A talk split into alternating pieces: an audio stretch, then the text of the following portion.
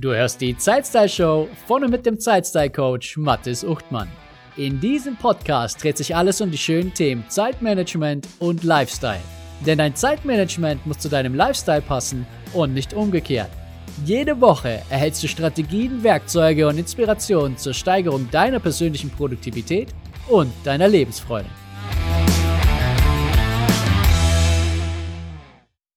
Was hilft dir, dein Energielevel zu steigern und hochzuhalten? Fühlst du dich vielleicht auch schlapp am Nachmittag und am Abend? Ist vielleicht deine Konzentrationsfähigkeit auch untertags nicht auf dem Niveau, wie du es gerne hättest und wie sie vielleicht früher auch mal war?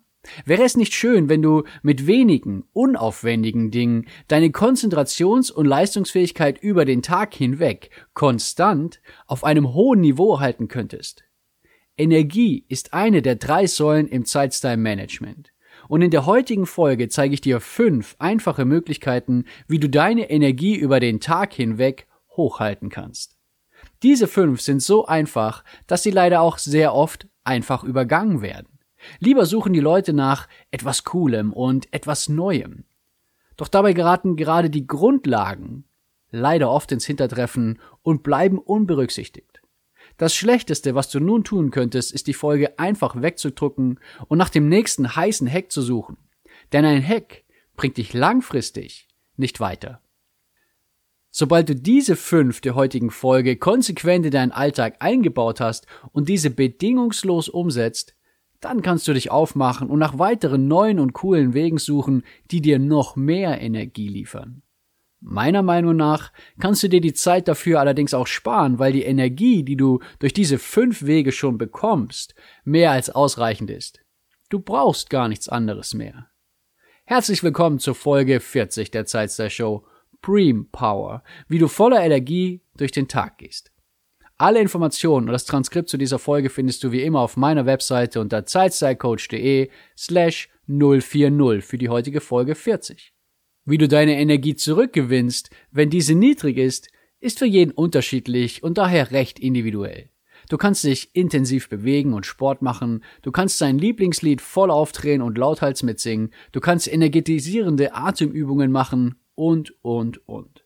Es ist für dich von Vorteil, wenn du weißt, was für dich gut funktioniert und auch wann welche Methode für dich funktioniert. Wenn ich am Abend noch etwas erledigen muss, das nicht bis zum nächsten Tag warten kann, meine Konzentrationsfähigkeit aber aufgrund meiner Schlappheit und Müdigkeit recht niedrig ist, dann schaue ich zum Beispiel 10 bis 15 Minuten aufputschende YouTube-Videos oder spiele ein Computerspiel. Das pusht mich ausreichend, dass ich wieder wacher und fitter werde und noch eine Stunde oder anderthalb Stunden meine Aufgabe erledigen kann. Der Trick ist natürlich, einen Timer zu stellen auf 15 Minuten und dann auch konsequent aufzuhören. Wenn du das nicht schaffst, dann ist das kein gutes Vorgehen für dich. Damit möchte ich dir vor allem zeigen, dass die Energiequellen recht unterschiedlich sein können und dass Dinge wie Computerspiele oder YouTube-Videos, die man an anderen Stellen als reine Zeitverschwendung betrachtet, manchmal doch sehr hilfreich sein können, wenn diese strategisch eingesetzt werden. Doch in den folgenden fünf Möglichkeiten sind keine derartigen Hacks. Alle fünf sind ganz solide Energiequellen, die nachweislich ein hohes Energielevel fördern. Ich bezeichne diese fünf als Prim Power, weil sich diese über die Reihe von Primzahlen sehr leicht merken lassen. Eine Primzahl ist eine Zahl, die nur durch sich selbst und eins geteilt werden kann und das Ergebnis eine Ganzzahl ergibt. Aber damit ist auch schon wieder genug Mathe für diese Folge und wir legen direkt los. Hier ist also deine Prim Power. Die erste Primzahl ist die 1. Diese steht für eine Pause pro Stunde. Achte darauf, dass du innerhalb von 60 Minuten eine Pause von zumindest 5, besser sogar 10 Minuten einbaust. Alle zwei Stunden darfst du diese Pause auf 15 bis 20 Minuten erhöhen. Die einfachste Methode, das für deine Fokusarbeit zu erreichen, ist meine Laser-Focus-Methode, die ich dir bereits in Folge 5 vorgestellt habe. Nutze insbesondere die kleinen Pausen sinnvoll und strategisch als Regeneration. Halte dich fern von deinem Smartphone oder von Leuten, die dich mit Problemen und Fragen überhäufen können. Die Pause soll dazu dienen, dass du deine Energiespeicher wieder auffüllst, um weiter fokussiert und wach deine Aufgaben erledigen zu können. Hierfür ist es definitiv von Vorteil, wenn du ein paar Dinge hast, die dir verlässlich Energie geben und diese auch machen kannst. Es bringt dir recht wenig, wenn du eine fantastische Atemübung hast, aber sie nicht machst, weil es dir peinlich ist, wenn dich im Büro jemand dabei sieht.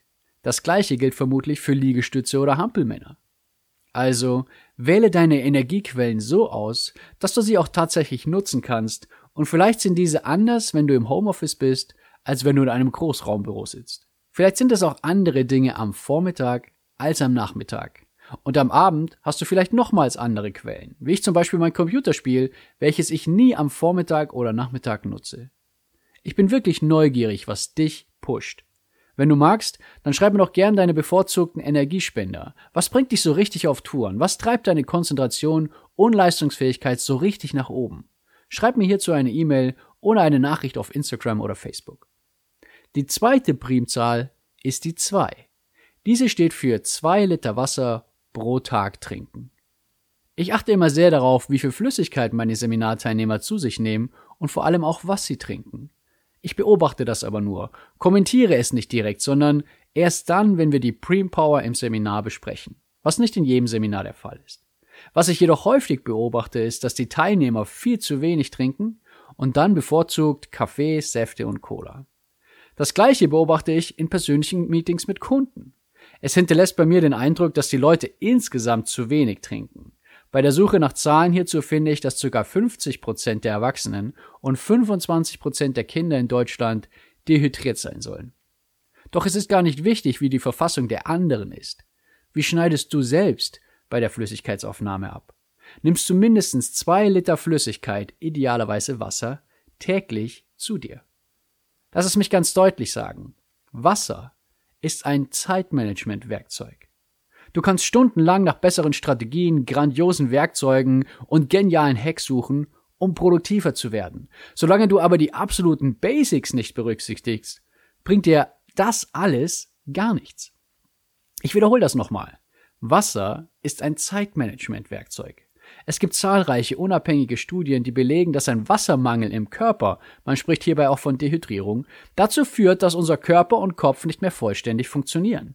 Eine Studie hat ergeben, dass sich bereits ein Flüssigkeitsmangel von nur 1,5 Prozent negativ auf die Konzentrations- und Lernfähigkeit sowie das Erinnerungsvermögen auswirkt. Die Speicherkapazität des Kurzzeitgedächtnisses nimmt ebenso ab. Dehydrierte Personen agieren langsamer und sind weniger flexibel. Sie verlieren schneller die Übersicht und haben größere Schwierigkeiten, komplexe Zusammenhänge zu verstehen. Besonders bemerkenswert ist, dass sich der Flüssigkeitsverlust auch auf die geistige Leistungsfähigkeit des Folgetages ausweitet. Darüber hinaus werden negative Gefühle wie Angst, Anspannung und Müdigkeit durch einen Wassermangel gefördert. Um deine Leistungsfähigkeit in der heutigen, komplexen Unternehmens- und Bürowelt konstant hochzuhalten, ist eine der besten Dinge, die du machen kannst, konsequent jeden Tag mindestens zwei Liter Wasser zu trinken. Am besten trinkst du circa 300 Milliliter vor jedem Meeting und jedem Fokusblock. Und als CEO könntest du dir überlegen, das als Unternehmenskultur zu etablieren. Bevor das Meeting startet, wird erst einmal ordentlich getrunken. Das steigert die Produktivität des Meetings, denn unmittelbar nach der Flüssigkeitsaufnahme steigt die Konzentrations- und Leistungsfähigkeit. Ich weiß, es ist lästig, dass du ständig auf die Toilette musst, wenn du so viel trinkst. Und manchmal kommt die Blase wirklich an bedrohliche Grenzen, wenn du gerade in einer Videokonferenz steckst und nicht unterbrechen kannst. Alles schon erlebt. Aber diese wenigen unangenehmen Situationen steht gegenüber, dass du volle Leistungsfähigkeit erbringen kannst und wirklich Top-Ergebnisse ablieferst über den gesamten Tag hinweg. Betrachte es doch einmal so. Durch den häufigeren Gang zur Toilette kommst du wenigstens zu der erwünschten Pause pro Stunde und hast somit gleich zwei Fliegen mit einer Klappe geschlagen. Also Brust. Die dritte Primzahl ist die drei. Diese steht für drei Mahlzeiten pro Tag. Es ist wichtig, dass du deinen Körper und dein Gehirn mit ausreichend guten Nährstoffen versorgst. Ich möchte dir hier nichts vorbeten von wegen, ist ausreichend Gemüse und verzichte auf unnötigen Zucker und so weiter. Das weißt du bereits. Doch wie gut lebst du es auf einer Skala von 1 bis 10? Du kennst die Nachmittage, wenn du in der Mittagspause einen Burger verdrückt hast oder eine leckere Pizza oder auch unsere sehr leckeren Kässpätzle hier in Süddeutschland. Irgendwann werden die Augen schwer und schwerer. Auf der anderen Seite kann es für dich persönlich überhaupt nicht ideal sein, wenn du überhaupt nichts isst am Mittag. Beobachte dich bewusst, lerne dich besser kennen und dann berücksichtige das vor allem an Tagen, an denen du am Nachmittag noch Hochleistung erbringen musst. Ich sag ja nicht, dass du für immer auf Pizza, Pasta und Schnitzel in der Mittagspause verzichten musst, aber zumindest dann, wenn am Nachmittag noch ein wichtiger Termin oder eine herausfordernde hohe Priorität ansteht, wäre der Verzicht mit Blick auf deine Produktivität ein extrem cleverer Schachzug. Gemüse ist nach wie vor sicher eines der besten Nahrungsmittel, die deine Produktivität positiv unterstützen. Die Weltgesundheitsorganisation, kurz WHO, empfiehlt 400 Gramm Gemüse und Obst, wobei Gemüse zu bevorzugen ist, weil es weniger Zucker enthält. Berücksichtige bei deiner Nahrungsaufnahme vor allem die folgenden Dinge, die deine Produktivität definitiv negativ beeinflussen. Iss nicht ständig und nicht zu viel. Wenn dein Körper die ganze Zeit mit Verdauung beschäftigt ist, sind erforderliche Ressourcen geblockt, um fokussiert arbeiten zu können. Die Power deines Gehirns steht dir nicht vollständig zur Verfügung, wenn es nicht optimal versorgt wird. Achte auf Unverträglichkeiten. Es kann sein, dass du Nahrungsmittel weniger gut oder auch gar nicht verträgst, ohne dass gleich Allergien dahinter stecken. Das Problem hierbei ist, dass sich diese Unverträglichkeit nicht so deutlich und unangenehm bemerkbar macht wie eine Allergie. Du bekommst also keinen Ausschlag, Juckreiz äh, oder hast einen Schmerz oder gar Atemnot, Dennoch ist dein Körper unnötig intensiv mit der Verdauung und Verarbeitung des Nahrungsmittels beschäftigt. Achte einmal genauer darauf, wie sich dein Körper verhält. Und besonders Blähungen sind sicher kein angenehmer, jedoch sehr guter Indikator hierfür. Es ist nicht normal, den lieben langen Tag mit gasigen Darmwindungen herumzulaufen. Diese sind ein möglicher Indikator für Unverträglichkeiten und für weniger gute Nahrungsmittel. Nimm maximal so viele Kalorien zu dir, wie du verbrauchst. Nimmst du dauerhaft mehr Kalorien zu dir, als du verbrennst, steigt dein Gewicht. So einfach ist das. Willst du abnehmen, reduziere die Anzahl an Kalorien, die du aufnimmst, oder steigere die Anzahl der Kalorien, die du verbrennst. Übergewicht ist vielleicht nicht unbedingt ein Produktivitätskiller, aber es kann deine Lebensfreude und dein Selbstbewusstsein reduzieren und somit letztlich eben doch wieder deine Produktivität negativ beeinflussen. Auch für diesen Punkt gilt, Nahrung ist ein mächtiges Zeitmanagement-Werkzeug. Die vierte Primzahl ist die 5. Diese steht für fünf Bewegungseinheiten in der Woche. Es heißt Sitzen ist das neue Rauchen. Das soll vor allem verdeutlichen, dass das ständige Sitzen deinem Körper und deiner Produktivität nicht gut tut. Die WHO sagt auf ihrer Webseite sogar, dass vier bis fünf Millionen Todesfälle verhindert werden könnten, wenn Menschen aktiver wären. Zur Steigerung deiner Produktivität im Alltag ist es daher empfehlenswert, dass du zumindest die Mindestempfehlung der WHO hinsichtlich körperlicher Aktivität berücksichtigst. Das muss einfach drin sein und sorgt vor allem dafür, dass du auch noch in 30 Jahren fit und produktiv bist, egal wie stark und stabil du dich heute fühlst. Die Vorteile sind recht deutlich über viele, viele Studien hinweg. Regelmäßige Bewegung beugt der Gefahr eines Herzinfarkts, Schlaganfalls, Diabetes und diverser Krebsformen vor. Sie reduzieren eine schlechte Stimmung bis hin zur Auflösung von Depressionen. Körperliche Aktivitäten steigern deine Denk- und Konzentrationsfähigkeit und sogar deine Entscheidungsfindung. Das allein sollte schon Ansporn genug sein. Darüber hinaus hilft dir regelmäßige Bewegung, dein gesundes Körpergewicht zu halten oder zu erreichen, sowie dein Wohlbefinden und deine Lebensqualität zu steigern. Was zählt als körperliche Aktivität, fragst du dich vielleicht? Jegliche Bewegung, die du mit deinen zwei Beinen machst, also auch ein einfacher Spaziergang. Hierbei darfst du jedoch darauf achten, dass du nicht schlenderst, sondern in einem moderaten Tempo, wie es so schön heißt, dich fortbewegst. Also es darf sich schon nach Bewegung und vielleicht sogar ein bisschen nach Sport anfühlen. Deine Atmung darf schneller gehen und dein Herz darf schneller schlagen. Und wenn du das ohne deine zwei Beine erreichst, dann ist auch das eine gute Bewegung. Als Indikator kannst du ein Gespräch nutzen. Wenn du dich gerade noch gut genug unterhalten kannst, ist die Geschwindigkeit für den Spaziergang ideal. Ansonsten kannst du natürlich alles machen, was dir Spaß macht und was man als Sport bezeichnen würde. Im Grunde alles, was dich Energie kostet und deinen Körper in seiner Gesamtheit beansprucht. Deine Muskeln, Knochen, Gelenke und Sehnen. Aber auch körperlich anspruchsvolle Arbeit zählt genauso wie Gartenarbeit, Holzhacken oder der Hausputz. Natürlich auch hier mit einer entsprechenden Bewegungsrate. Heißt, Geschirrspülen eher nicht. Aber Staubsaugen zum Beispiel schon. Schau einfach selbst und verarsch dich nicht. Am Ende ist es schließlich deine Gesundheit, deine Lebensqualität und deine Produktivität. Wie viel körperliche Aktivität solltest du einplanen? Die 5 steht für 5 Bewegungseinheiten pro Woche. Also es wäre gut, wenn du an 5 Tagen in der Woche deine körperliche Aktivitäten fest einplanst. Idealerweise als Zeitblöcke in deinem Kalender. Die WHO empfiehlt 150 bis 300 Minuten moderate körperliche Aktivität pro Woche. Das Mindestmaß ist hierbei also an allen fünf Tagen mindestens 30 Minuten moderate Bewegung. Zum Beispiel einen flotten Spaziergang in der Mittagspause. Wenn du weniger der moderate Typ bist, sondern eher Intensivsport machen möchtest, dann ist die Empfehlung um 50 Prozent reduziert und beträgt dann 75 bis 150 Minuten pro Woche. Plane diese Zeit als fixe Zeitblöcke in deinen Kalender ein und stelle sicher, dass du diese auch einhältst. Ich würde dir empfehlen, die Bewegung und den Sport eher auf den Morgen oder spätestens die Mittagspause zu legen, insbesondere dann, wenn du noch keine Routine hast. Ich höre leider viel zu oft die Aussage, am Abend war ich dann so schlapp, dass ich mich gar nicht mehr zum Sport habe aufraffen können. Das hilft natürlich nicht, denn gewünschte Bewegungsminuten zählen nicht. Die fünfte und letzte Primzahl der Primpower ist die 7. Diese steht für 7 Stunden Schlaf pro Nacht. Schlafentzug ist eine Foltermethode. Dennoch gibt es unzählige Menschen da draußen, die zuallererst ihren Schlaf opfern, wenn irgendwo zusätzliche Zeit erforderlich wird.